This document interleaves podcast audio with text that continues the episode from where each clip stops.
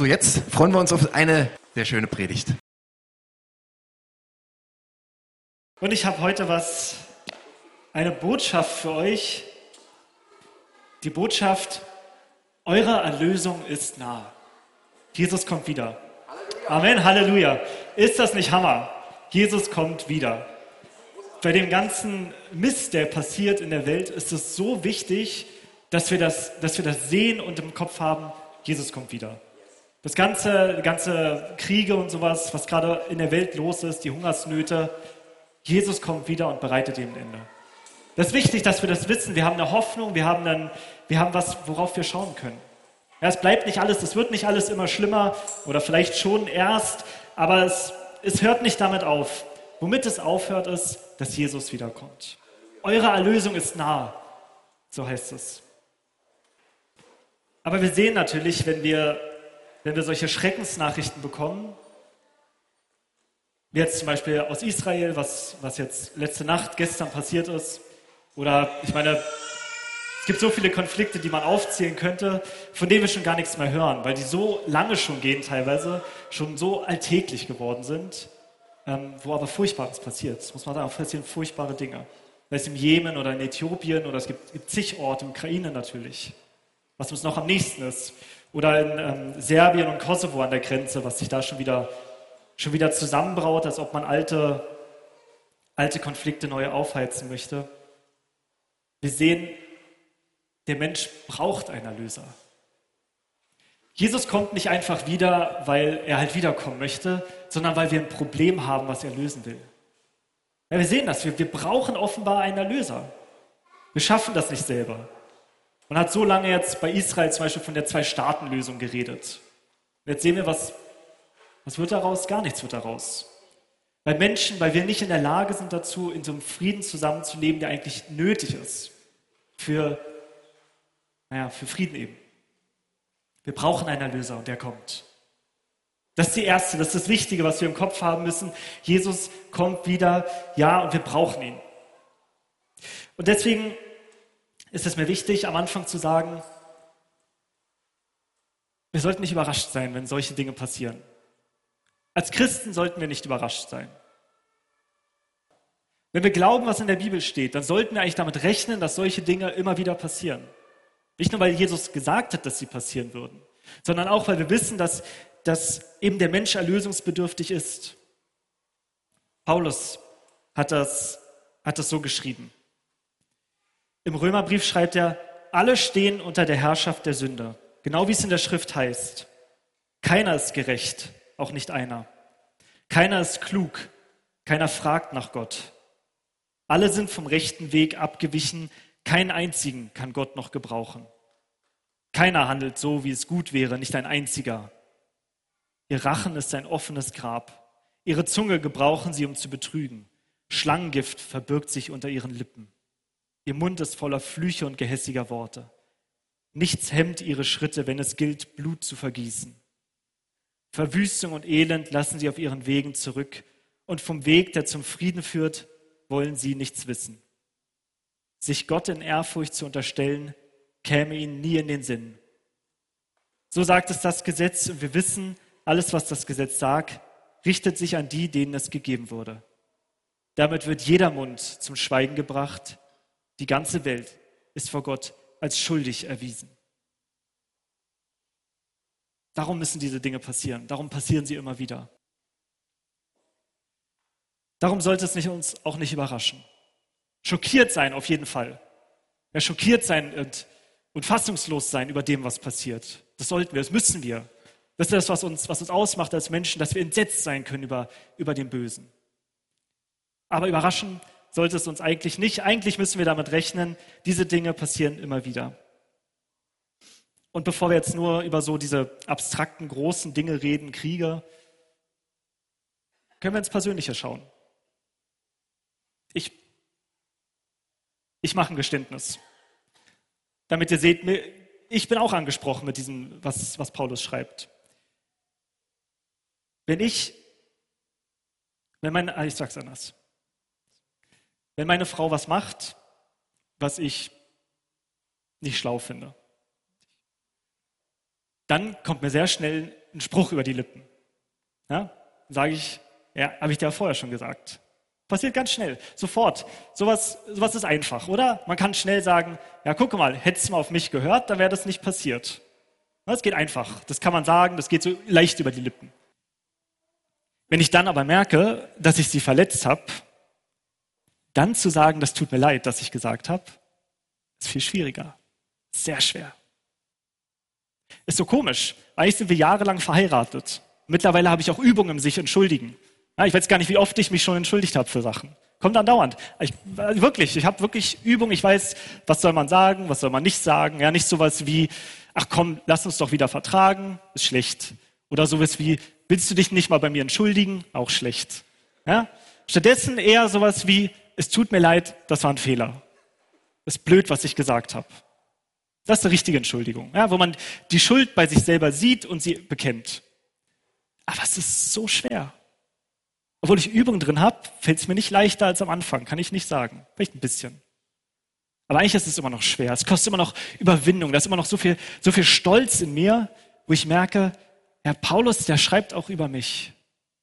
Vielleicht in drastischen Worten. Ja, ich bin nicht, ähm, ich würde jetzt nicht sagen, dass ich ähm, keine Ausrede brauche, um zu morden oder wie auch immer er das schrieb. So nicht. Aber doch, er schreibt auch über mich. Irgendwie schreibt er auch über mich. Oder wenn es ums Geld geht, ist auch mal ein gutes Beispiel.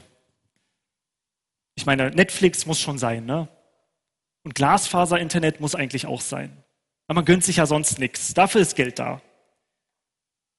Und dann fragt mich jemand auf der Straße um einen Euro. Auf einmal habe ich gar nicht mehr so viel Geld, wie ich dachte. Wo ist das ganze Geld eigentlich hin? Komisch, ne? Man ist sich selbst doch der Nächste. So wie Paulus das schreibt, da, da, das stimmt. Das stimmt irgendwie. Und diese extremen Auswüchse davon, die sehen wir jetzt in Israel. Aber eigentlich sehen wir sie, sehen wir sie bei uns, bei jedem von uns im Leben. Immer. Wenn wir darauf achten, wenn wir ehrlich sind, dann sehen wir es eigentlich immer. Andauernd. Man ist schnell dabei, ja, man, man ist langsam dabei, andersrum. Man ist langsam dabei, anderen Leuten zu helfen. Auch wenn man weiß, dass sie eigentlich Hilfe bräuchten. Man hat ja selber genug zu tun. Man, hat, man hat ja selber, muss ja selber gucken, wo man bleibt. Also Sie sehen, dass was Paulus schreibt, das, das gibt es eigentlich andauernd. Und das soll uns nicht überraschen darum. Wir können das in der Bibel lesen, wir können das an uns selber beobachten. Wir wissen, diese Dinge passieren und deswegen braucht es einen Erlöser. Ich glaube, überraschen sollte es uns nur, wenn wir eigentlich denken, ja, aber eigentlich ist der Mensch ja gut. Dann muss uns das überraschen. Dann ist komisch oder? Ich habe mal einen Auszug aus, der, aus einer humanistischen Erklärung. Da steht Folgendes.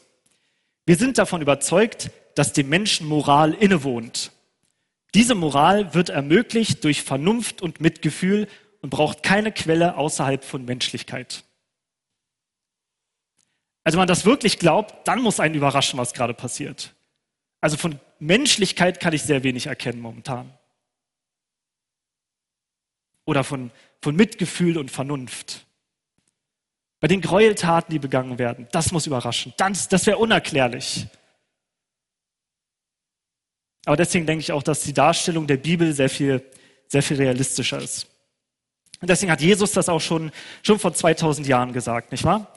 Jesus hat gesagt in seiner sogenannten Endzeitrede,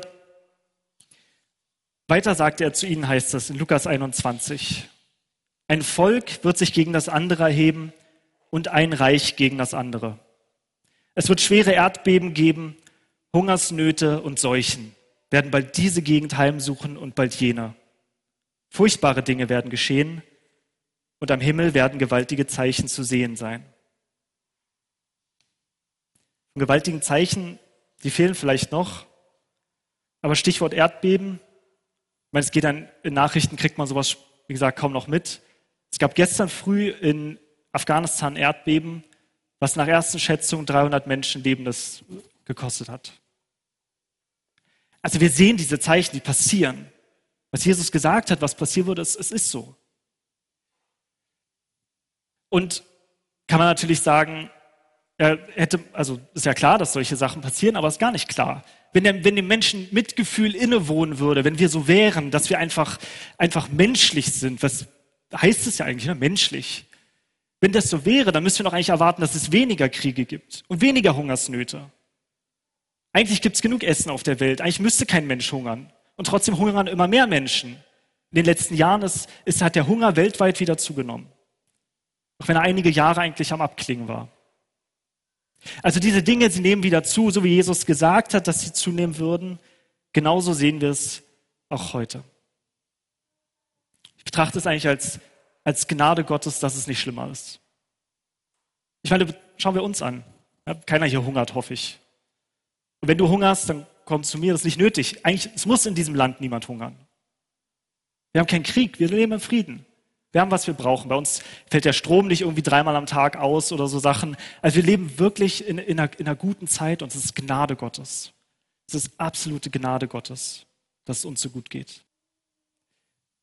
Also dafür können wir, dafür können wir dankbar sein, aber wir sollten nicht, nicht überrascht sein, dass es eben, dass es diese Schreckensnachrichten gibt. Und das hat Jesus ja gesagt. Da gucken wir uns jetzt noch an. Was sagt er nach diesen Dingen, nachdem er sagt, dass äh, sich ein Volk gegen, und ein Reich gegen das andere erheben wird, dass Hungersnöte und Erdbeben kommen? Dann sagt er kurz darauf, an Sonne, Mond und Sternen werden Zeichen zu sehen sein. Fehlt noch.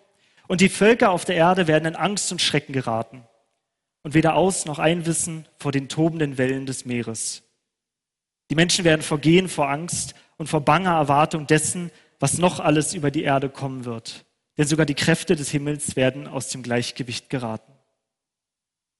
Und dann, dann werden sie den Menschensohn, also Jesus, mit großer Macht und Herrlichkeit auf einer Wolke kommen sehen. Wenn diese Dinge zu geschehen beginnen, richtet euch auf und fasst Mut, denn dann ist eure Erlösung nah. Hebt euer Haupt, heißt es in einer anderen Übersetzung.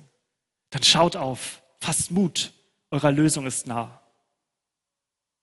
Also auch wenn wir, wenn wir wissen, dass diese, dass diese Dinge passieren werden, sagt Jesus nicht, entsetzt euch, habt Angst oder, oder, oder habt Panik, bereitet euch vor, was auch immer. Er sagt, fasst Mut, habt, habt Mut, hebt euer Haupt, eurer Lösung kommt. Eurer Lösung ist nah. Darum werden diese Dinge Zeichen genannt. Sie sind Zeichen wofür? Zeichen dafür, dass Jesus kommen wird. Zeichen dafür, dass der Erlöser kommt. Und mit diesem hebt euer Haupt, da zitiert er den, den Beginn von, da könnte man sagen, zitiert er den Beginn von Psalm 121. Ihr kennt nur einen Wallfahrtspsalm. Da heißt es, ich richte meinen Blick empor zu den Bergen. Woher wird Hilfe für mich kommen? Meine Hilfe kommt vom Herrn, der Himmel und Erde geschaffen hat. Er bewahrt deine Füße vor dem Stolpern.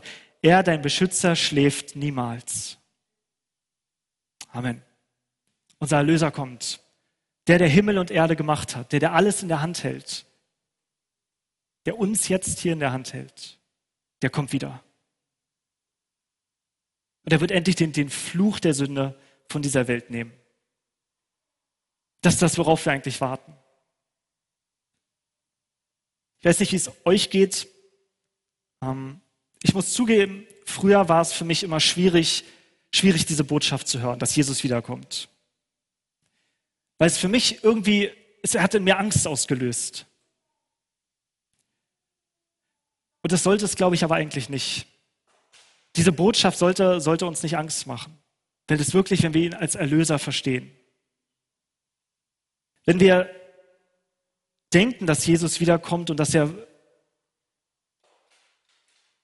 dass er Schrecken bringen wird, dann haben wir, haben wir was falsch verstanden. Sonst ist die Erlösung, die er bringen wird. Die Erlösung für uns, für uns persönlich und die Erlösung für die ganze Schöpfung. Was ich aber damit sagen möchte, ist, als ich damals, als es mir so ging, dass ich Angst hatte, als ich gemerkt habe, oh, irgendwie, irgendwie habe ich, habe ich doch Bammel, was ist, wenn Jesus wiederkommt?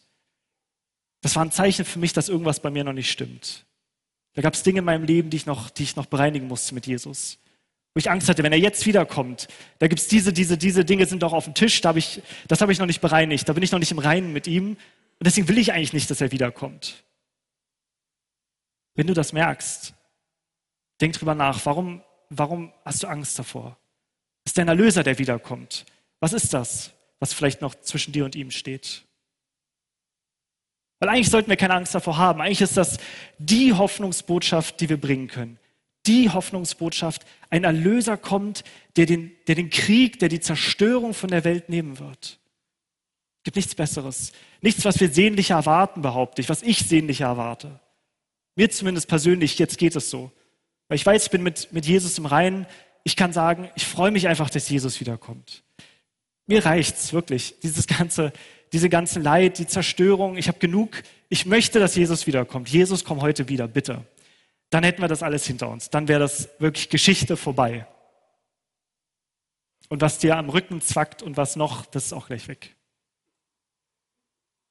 Jesus, unser Erlöser, der kommt wieder und er kommt bald. Das sind die Zeichen, daran sollen wir, das, daran sollen wir erkennen, dass er wiederkommt. Ich möchte die, die Stelle aus der Offenbarung lesen, wo das beschrieben wird, das, was kommen wird. Das einfach so schön ist und dass wir, dass wir diesen Fixpunkt vor uns haben, das ist unsere Hoffnung. Darauf warten wir. Danach sah ich, schreibt Johannes, einen neuen Himmel und eine neue Erde. Der frühere Himmel und die frühere Erde waren vergangen. Und vom Thron her hörte ich eine mächtige Stimme rufen, Seht, die Wohnung Gottes ist jetzt bei den Menschen. Gott wird in ihrer Mitte wohnen, sie werden sein Volk sein. Ein Volk aus vielen Völkern. Und er selbst, ihr Gott, wird immer bei ihnen sein. Er wird alle ihre Tränen abwischen und es wird keinen Tod mehr geben, kein Leid und keine Schmerzen und es werden keine Angstschreie mehr zu hören sein. Denn was früher war, ist vergangen. Daraufhin sagte der, der auf dem Thron saß, seht, ich mache alles neu. Das ist unsere Hoffnung. Ist das nicht eine großartige Hoffnung? Diese Welt zu sehen, ein Volk aus vielen Völkern.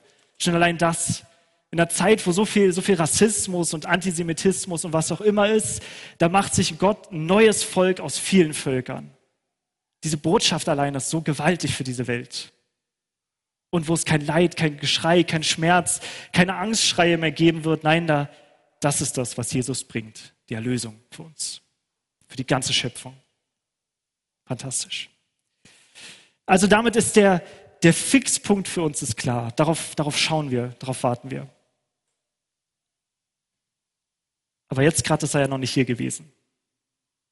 Was denn mit jetzt? Das ist die, Hoffnung für später, für wenn er wiederkommt. Und so Gott will, wird es sehr bald sein, dass er wiederkommt. Aber was denn nicht? Weil es interessant ist, sowohl Jesus als auch Paulus, die sagen immer, dass im bestimmten, im bestimmten Zusammenhang, mit einer bestimmten, mit einer bestimmten Lehre dazu.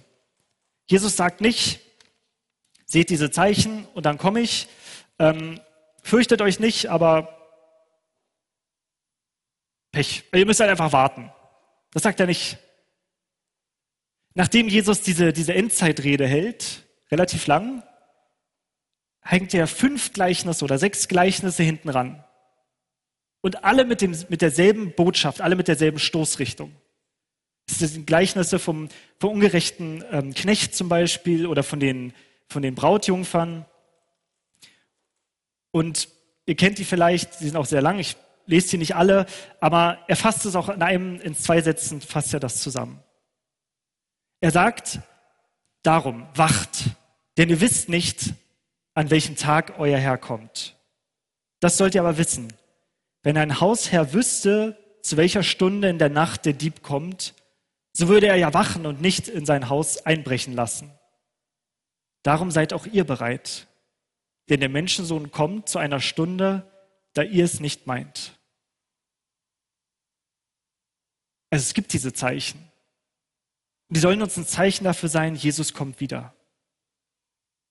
Und dennoch wissen wir nicht, wann er wiederkommt. Ja? Diese beiden Dinge, das müssen wir aushalten. Ja, Jesus kommt wieder. Ja, er kommt bald. Aber wann, wissen wir nicht. Und seine Botschaft für uns ist, seid wachsam. Steht im Glauben. Schaut, dass ihr, dass ihr nicht müde werdet in eurer Nachfolge. Schaut, dass ihr im Glauben nicht nachlasst.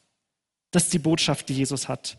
Bis zu diesem Zeitpunkt, wo er wiederkommt, haben wir einen Auftrag von ihm bekommen, auf dieser Erde Salz und Licht zu sein. Hast du einen Auftrag bekommen, da wo du bist, Salz und Licht zu sein. Und diesen Auftrag sollen wir gewissenhaft und treu ausführen, bis er wiederkommt. Und dafür sollen wir natürlich trotzdem beten und hoffen, dass es bald ist. Aber so lange haben wir etwas noch zu tun. Paulus schreibt das, schreibt das genauso im Römerbrief. Da schreibt er, bei dem allen seid euch bewusst, in was für einer entscheidenden Zeit wir leben. Unsere Rettung ist jetzt noch näher als damals, als wir zum Glauben kamen. Und es ist höchste Zeit, dass ihr aus dem Schlaf aufwacht. Die Nacht geht zu Ende, bald bricht der Tag an.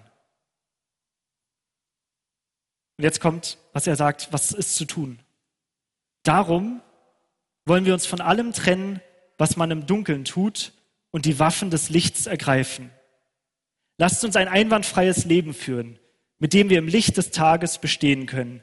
Ein Leben ohne Schlemmen und Saufen, ohne sexuelle Ausschweifung und ohne Streit und Rechthaberei.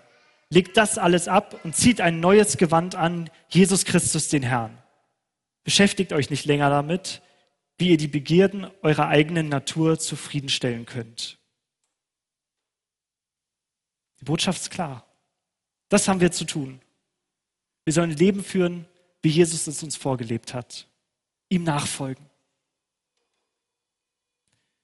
Wenn du an Jesus glaubst, dann heißt es in der Schrift, dann ist der Heilige Geist in dir und du bist ein neuer Mensch. Du bist eine neue Schöpfung in Jesus. Ja? Und das darf man wahrnehmen. Das darf man merken. Das soll nach außen strahlen. Du bist verändert worden durch Jesus Christus. Das nicht, dass du nicht mal auch mal Fehler machst oder so, darum geht's nicht. Aber du bist ein neuer Mensch. Und diesen neuen Menschen, den braucht die Welt. Ja, wir sind diese, diese Verwalter von dem, was Jesus dargelassen hat. So sagt er immer wieder in den Gleichnissen, der König Jesus ist weggegangen, aber er hat einen Verwalter dagelassen, der das, was er dagelassen hat, verwalten soll. Und du bist so ein Verwalter, wo du hingestellt bist. Du hast eine Botschaft der Hoffnung. Du hast eine Botschaft von der Erlösung, die kommt. Die darfst du weitergeben. Du hast eine Botschaft von Frieden unter Völkern. Das ist eine Botschaft, die diese Welt unbedingt braucht. Das ist eine Botschaft, die uns gegeben ist und die wir ausleben sollen. Das ist das, was wir zu tun haben. Das ist das für die Zeit, bis Jesus wiederkommt. Und, muss man sagen, es gibt noch eine Menge zu tun. Wenn wir uns so umgucken, es gibt noch eine Menge zu tun. Es gibt noch eine Menge Menschen, die diese Botschaft noch nicht gehört haben. Es gibt noch eine Menge Streitigkeiten, die noch geschlichtet werden müssen. Es gibt noch eine Menge Unvergebung, die noch vergeben werden muss. Die Welt braucht diese Botschaft, die braucht Jesus Christus. Und wir sind Verwalter an seiner Stadt. Über allem aber, über allem, was, was ich gesagt habe, hoffen wir auf Gottes Gnade. Das ist das, von der wir abhängig sind. Am, am letzten sind wir davon abhängig. Wie ich schon gesagt habe, allein, dass wir in diesen Umständen leben, in denen wir leben, wir sehen jetzt noch viel mehr, das haben wir auch nicht in der Hand, nicht wirklich. Es ist Gottes Gnade, dass er uns Frieden schenkt, dass er uns Wohlstand schenkt. Heißt nicht, dass wir, dass wir nachlassen sollen. Wir sollen trotzdem eifrig weiter dran sein, aber auch hoffen auf Gottes Gnade. Und ich denke noch viel mehr,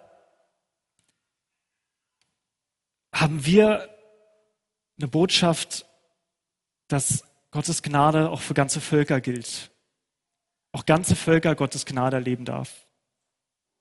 Gerade in der letzten Woche, ja, Tag der, der Vereinigung.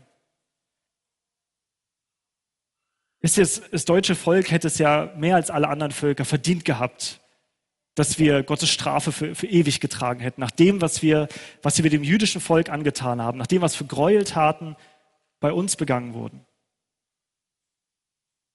Und trotzdem sehen wir, Gottes Gnade war größer. Niemand hätte es für möglich gehalten. Eine friedliche Revolution. Allein sowas ist, das, das ist bis heute noch völlig unerklärlich, wie das sein kann. Dass es in Deutschland eine friedliche Revolution gab und dass diese beiden, diese, getrennte Nation wieder zusammengefügt wurde. Was für ein größeres Bild von Gottes Gnade gibt es doch nicht. Und das alles hat angefangen durch eine Gebetsbewegung. Wir haben, wir haben gerade die Botschaft, es gibt eine, eine Wiederversöhnung, es gibt einen Hoffen auf Gottes Gnade, das ganze Völker erfasst. Gottes Gnade ist nicht nur, nicht nur im Einzelnen, sondern auch für ganze Völker können wir auf Gottes Gnade hoffen. Wir können hoffen, dass es Frieden gibt für Israel. Wir können dafür beten, dass es Frieden gibt für Israel. Wenn es bei uns möglich war, warum nicht auch da?